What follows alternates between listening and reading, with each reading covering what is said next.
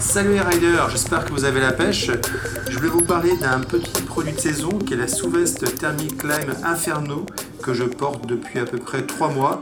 Alors c'est une seconde couche, donc c'est-à-dire que c'est une veste que c'est une sous-veste que vous mettez par-dessus votre t-shirt technique, votre maillot technique. Alors moi par exemple, je mets un climb 1.0 ou 2.0 en fonction du froid, et ensuite je mets cette sous-veste thermique climb Inferno. Euh, alors je voulais vous en parler parce que c'est un produit que je trouve vraiment sympa, que j'apprécie, parce qu'il est réellement réussi. Alors l'extérieur il est en, stretch spandex, donc ce qui fait que vous avez un, produit très léger, très près du corps euh, qui se glisse très facilement sous votre blouson. Hein, c'est pas une espèce de polaire des fois que vous avez du mal à glisser. Là, c'est nickel, ça fit vraiment très bien.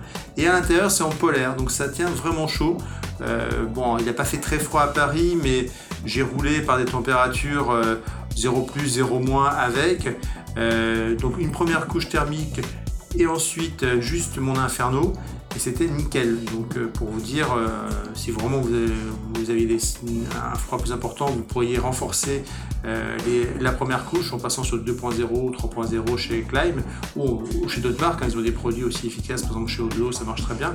Donc voilà, le prix en plus est raisonnable, on est à 100 euros, hein. c'est exactement le prix que vous allez retrouver sur des vêtements techniques chez Millet ou chez d'autres grandes marques montagne. Pour aller faire de la randonnée avec, il n'y a pas de souci. Moi j'ai marché, euh, euh, c'est vraiment un produit qui tient chaud. Il est, il est même un peu respirant. Hein. Euh, c'est pas un produit qui va se transformer en cocotte minute. Hein. Donc non, vraiment vraiment sympa. son petit peut-être petit défaut, c'est qu'il est un peu grand. moi j'aime bien c'est fité, donc j'ai pris j'ai pris un S au lieu de ma taille habituelle en M.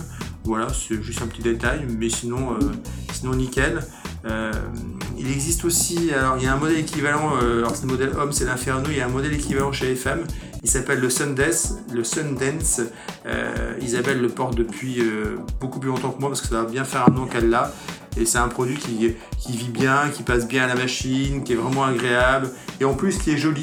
Alors chez les hommes, il existe, alors évidemment moi je l'ai pris en, en noir orange, vous, vous vous en doutez, mais sinon il existe en noir jaune fluo, en noir bleu, euh, il y aura tout noir pour ceux qui veulent quelque chose de, plus sobre.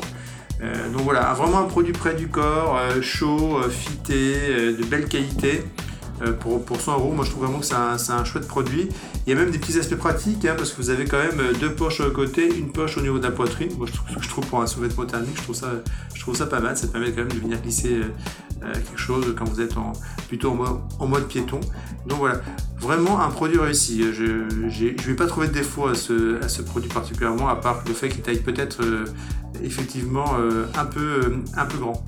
Donc si je devais lui mettre une note, je lui mettrais une note de 9 sur 10.